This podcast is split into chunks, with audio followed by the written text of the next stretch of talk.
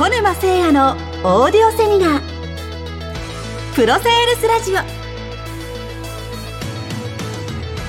この番組は一般社団法人プロセールス協会がお送りします皆さんこんにちは、小沼誠也です。さあ、今回のオーディオセミナーでは、顧客の心を30秒でグッと掴む、キャッチコピートークというテーマでお届けをしていきます。え、皆さんは、見込み客の方に会った時に、自分自身のこと、あるいは自社の商品やサービスのことを、どのように紹介するでしょうかやはり最初の第一印象で、お客様のことの心をグッと掴むか、または、興味がないと思われてしまうか、とても大事ですよね。今回のオーディオセミナーでは、ではその心をつかむためのキャッチコピートーク。まあ、あたかも、ランディングページやホームページのキャッチコピーのように、お客様の心をぐっと掴んで、興味を持っていただくためのトークをどう作るか、ということをお伝えしていきます。ぜひ今回の内容も学んでみて、あなた自身のキャッチコピートークを実際に作っていただきたいと思います。さて、早速なんですが、このキャッチコピートーク。シチュエーションとしましては、あなたが初めて見込み客となる方にお会いした時とか、あなたが初めてオンライン商談で相手の方とお会いした時にぜひ使っていただきたいトークになります。で、そのトークというものを今から少しお話をさせていただきたいというふうに思いますね。大きく分けると、このキャッチコピートークというのは4つの要素から成り立ってます。4つの要素。えぜひメモしてですね、この4つの要素を押さえていただきたいというふうに思います。では行きましょう。早速、1つ目のキャッチコピートークの要素なんですが、1つ目が、誰のです。誰のですね。これは、いわゆるお客様に当たる方です。誰のというところです。これが一つ目。二つ目のキャッチコピートークの要素は、どんなお困りごとをですね。どんなお困りごとを一つ目のお客様で挙げた方に対して、一体その方々が抱えているどんなお困りごとに、あるいはその企業様が抱えているどんなお困りごとにアプローチする商品サービスなのかということを考えていく。これが二つ目の要素です。そして三つ目が、どうやって解決するどうやって解決するこれが三つ目です。つまりこの三つ目というのは提供内容のことですね。商品やサービスの提供内容のことがこの三つ目に当たるわけです。そして四つ目。四つ目が、なぜあなたなのか。もしくは、なぜあなたの会社なのか。つまり、選ばれる理由というものを言語化するのが、この四つ目のポイントになります。えこの4つのですね、今申し上げた要素を組み合わせて活用するのが、キャッチコピートークとなります。もう一度おさらいすると、1つ目が誰のお客様。2つ目がどんなお困りごとを、お困りごと。3つ目がどうやって解決する。提供内容。4つ目がなぜあなたなのか、選ばれる理由でした。この4つをですね、ぜひ、今回のオーディオセミナーの内容を参考に言語化していただきたいんですね。例えば、私どもが提供しているオンラインセールスの支援。というところで言うと、事例としてお話します。まず一つ目の、誰の？というところなんですが、私どもは先ほど申し上げたように、オンラインセールスの成約率を上げる。そして売り上げをアップすることを支援させていただいている会社です。ですから、この場合、誰の？というところは、セールスパーソン、あるいは営業のマネージャーという方々が主な対象となります。そして、どんなお困りごと？ということに関して言うと、オンラインセールスを導入して売り上げをアップしたい。ということですね。端的に言うと、そのようなお困りごとを抱えている人、あるいは欲求を抱えている人が、私どものお客様であると。そして、どうやって解決するのかというところに関して言うと、脳科学に基づくセブンステップセールスで安定的に制約率80%を再現する。というところが、どうやって解決するといったところの私どもの考えになります。まあ、ここでいくつかキーワードが出てきましたが、セブンステップセールス。これは私どものメソッドとして、まあ、再現性のあるセールスを確立するときのステップとして活用しているんですが、それが出てきたり、あるいは安定的に制約率80%という具体的な数字が出てきたりしました。そして、なぜあなたなのかというところで言うと、え、私どもの直近の商談の実績が72社中63社のご制約をいただいているという、まあ、制約率87.5%というのが私どもの直近の制約率としてあるので、これは再現性高くお伝えできるでしょう。といったこと。という、まあ、なぜあなたの中というと、私どもの制約率が、そういった制約率を誇っているからですと。いったこと。あるいは、お客様の実績として、これぐらいの実績が上がっているから、私どもは選ばれていますと。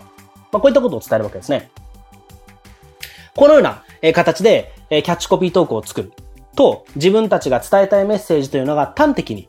明確になってきますね。こういった感覚で作っていきましょう。そして、このキャッチコピートークというのは、実は伝える順番が大事です。伝える順番。え実は初めての人と話すときに、この順番で伝えると伝わりやすいですよという順番があるので、それも共有させていただきたいと思います。順番はですね、今言った、どんなお困りごとをが1番目。2つ目が、誰の。3つ目が、どうやって解決する。4つ目が、なぜあなたなのか。という順番で話をすると伝わりやすいキャッチコピートークになります。例えばで言うと、私どもの先ほど例に挙げた内容で言うと、私たちの商品サービスというのは、あるいは私たちのオンラインセールス研修というものは、オンラインセールスを導入して売り上げをアップしたい。セールスパーソンや営業マネージャーの方々にお届けをしています。その方々に対して、脳科学に基づくセブンステップセールスで安定的に成約率80%を再現する。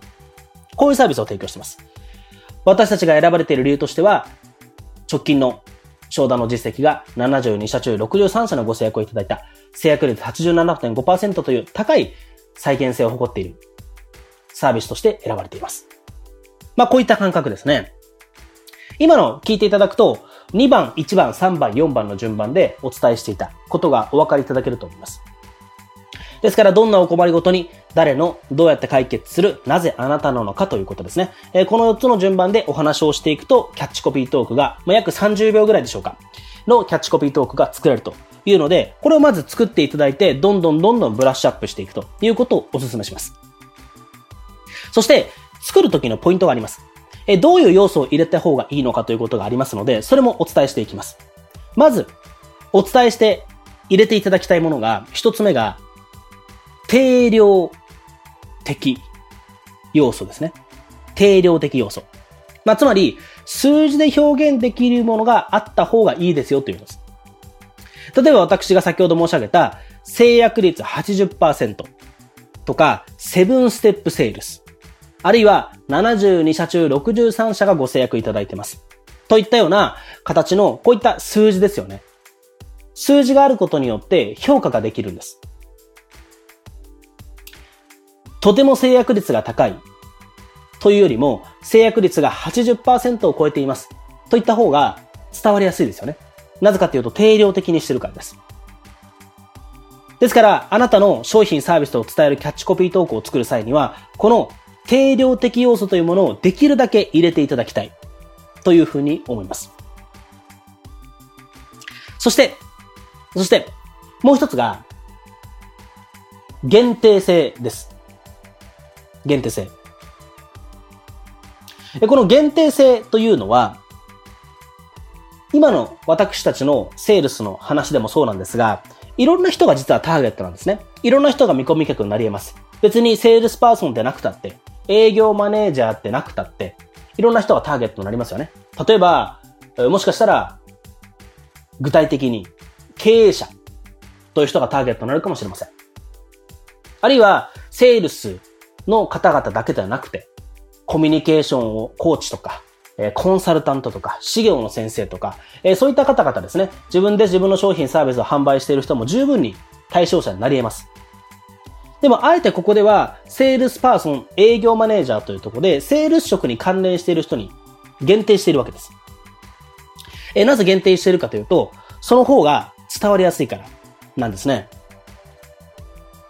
ここで、あえて広く取ってしまうと、私のことを言っているという風に認識がされないので、逆に、キャッチコピートークの効果性が下がってしまいます。なので、ここはあえて思い切ってですね、あなたの本当に商品サービスを伝えたい人は誰なのかということで、限定していただきたいんです。この限定をすることによって、結果的に限定していない人たちもお客様になってくる可能性が十分に考えられます。なので、まずですね、あなた自身のキャッチコピーを作る際には、誰に伝えたいのか？誰をお客様として自分自身の商品サービスを提供していきたいのかということをですね、真剣に考えていただきまして、そして自分の中でこのキャッチコピートークを作るということを意識していただきたいと思います。ですからポイントとしては定量的要素を入れていただきたい。そして二つ目要素としては限定性ですね。つまりこの人たちに伝えたいんだということで間口をあえて狭くしていただきたい。この二つを意識して、そして今日の四つの要素で早速皆様のキャッチコピートークを作ってみてください。ということで今回のテーマはお客様の心を30秒でぐっと掴む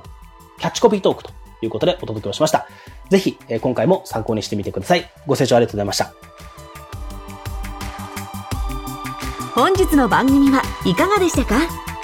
プロセールスラジオでは質問を受け付けております。プロセールス協会で検索し、公式ホームページにアクセス。質問フォームよりご質問をどしどしお寄せください。またメールマガジン、SNS でも情報発信していきますので、是非チェックしてみてください。